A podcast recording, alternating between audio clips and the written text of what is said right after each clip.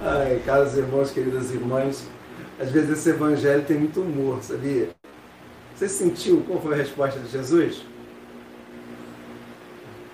Treta aqui no, no evangelho de hoje, Alexandre. Sim. Pô, treta. Eu não preciso. Pra que Netflix a gente tem o evangelho, pô? Pra que reality shows em televisões? Se a gente tem o evangelho para termos tretas, confusões, para termos todos os tipos de, de intrigas, veja a intriga que esse chefe da sinagoga arrumou e a resposta brilhante de Jesus. Olha só, veja, veja bem, gente. Jesus estava ensinando numa sinagoga.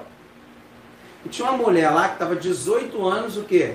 Encurvada, doente, incapaz de se endireitar por causa de um espírito ruim. 18 anos. Vendo-a Jesus chamou-a e lhe disse: Mulher, estás livre da tua, da tua doença. Jesus colocou as mãos sobre ela e imediatamente a mulher se endireitou e começou a louvar a Deus. Então, depois que ela se endireitou, ela começou o quê? Louvar a Deus. A louvar a Deus.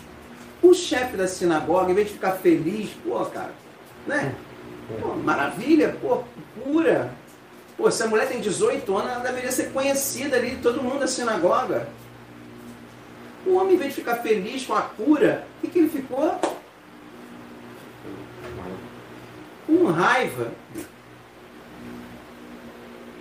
Ai, pior que isso acontece hoje, gente. Isso acontece hoje, tem muito chefe de sinagoga. Não estou falando padre, não. Estou falando leigos.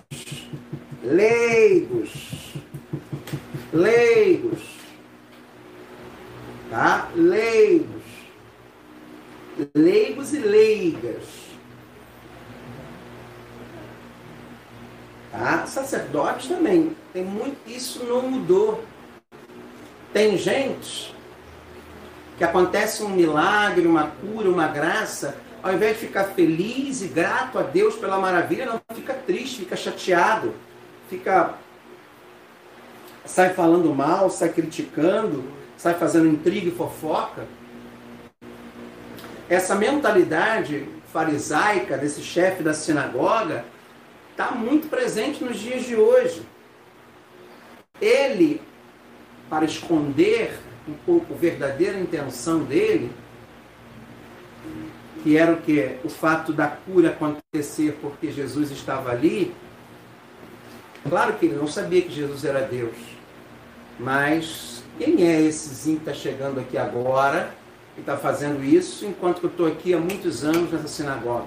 Mais ou menos assim foi o pensamento do. Está rindo de que, Xandil? É... Sabe? E, e, e, aí Jesus ele foi usar uma desculpa que foi o que, Alexandre? A cura em dia de sábado. Aí Jesus levantou a bola, Jesus corta, né, pô? Não pode? Na, na interpretação, na interpretação da lei de alguns fariseus, no dia de sábado, não. Na época, não. Porque era considerado o quê? Trabalho. É incrível isso.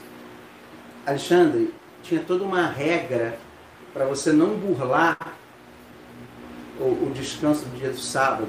Uhum. Só que assim, quem trabalhou ali foi Deus. Na pessoa de Jesus foi Deus. E Deus é o Senhor do sábado.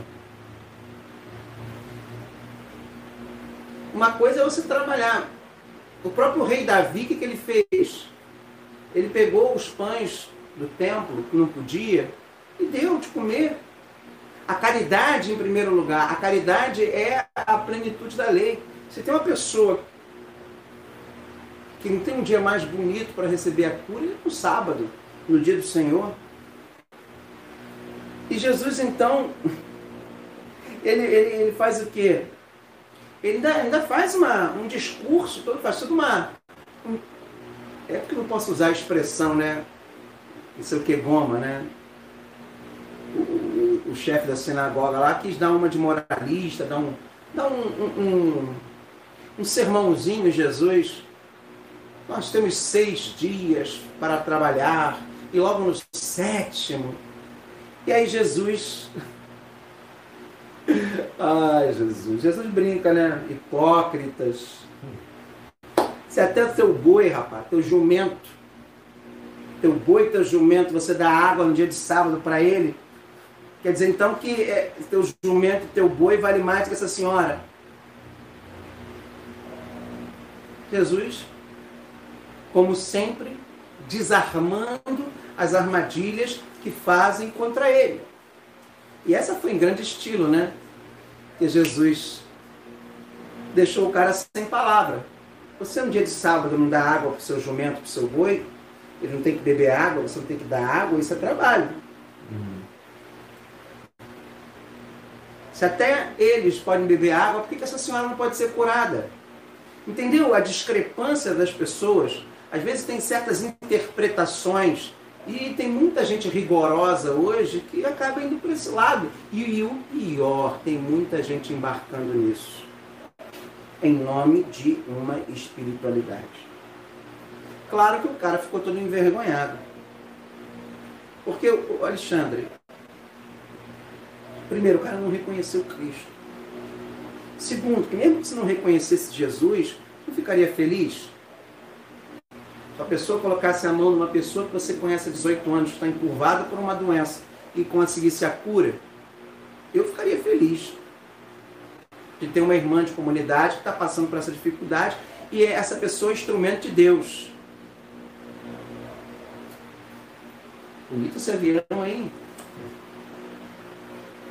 Pô, terceiro, pô, é uma pessoa de comunidade, irmã. Quer dizer, a lei, uma interpretação da lei hoje em dia, às vezes vale mais do que a caridade em si. Oh, não pensem que isso não está acontecendo. Às vezes, a gente esquece certas pessoas que são excluídas da nossa sociedade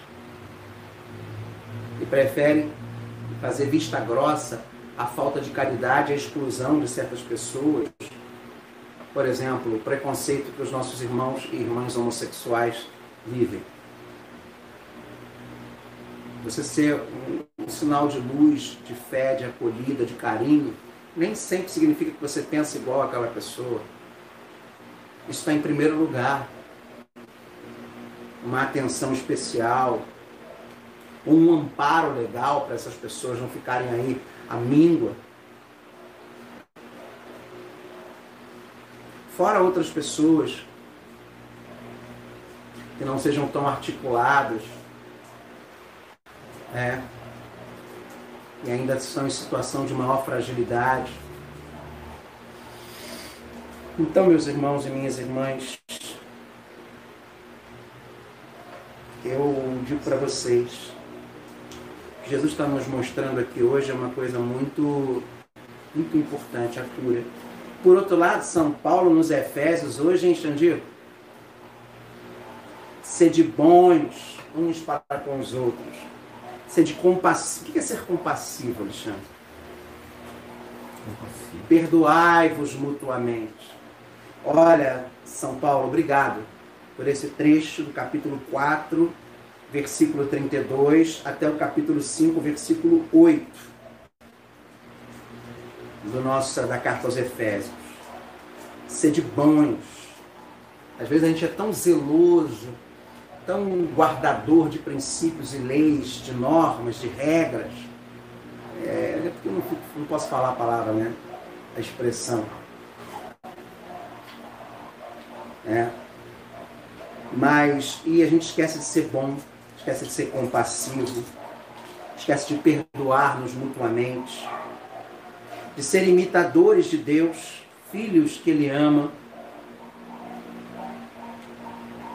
de homens e mulheres de oblação, sacrifício. Às vezes estamos lá na devassidão, impureza, cobiça. A gente faz vista grossa para tudo isso.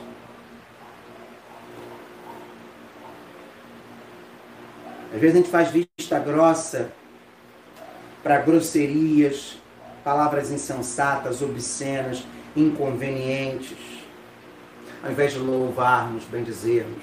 Quando as pessoas já fazem isso, a gente não tolera. São Paulo fala aqui, ó, sabei-o bem, o devasso, o impuro, o avarento. O que é o avarento, Alexandre?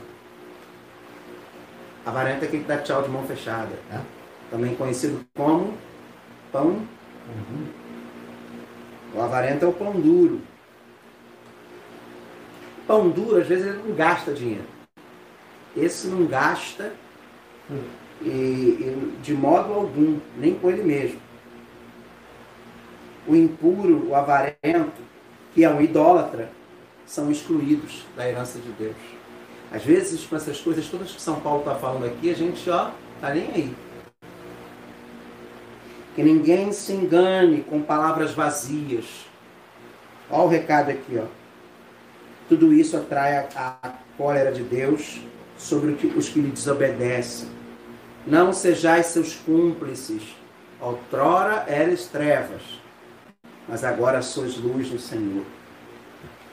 Fica a dica de São Paulo para nós não sermos cúmplices de palavras vazias, de preocupações bonitas. Ah, meu Deus do céu, ontem hum, me mandaram um, um vídeo ontem que eu prefiro nem comentar, só rezar. Sabe? Exatamente dessa mentalidade aqui de, de, de São Paulo aos Efésios. Show de pastoralidade. Ah, Senhor, dá-me vossa graça para rezar e não apenas me escandalizar. Bem, vamos dar continuidade à nossa Santa Missa.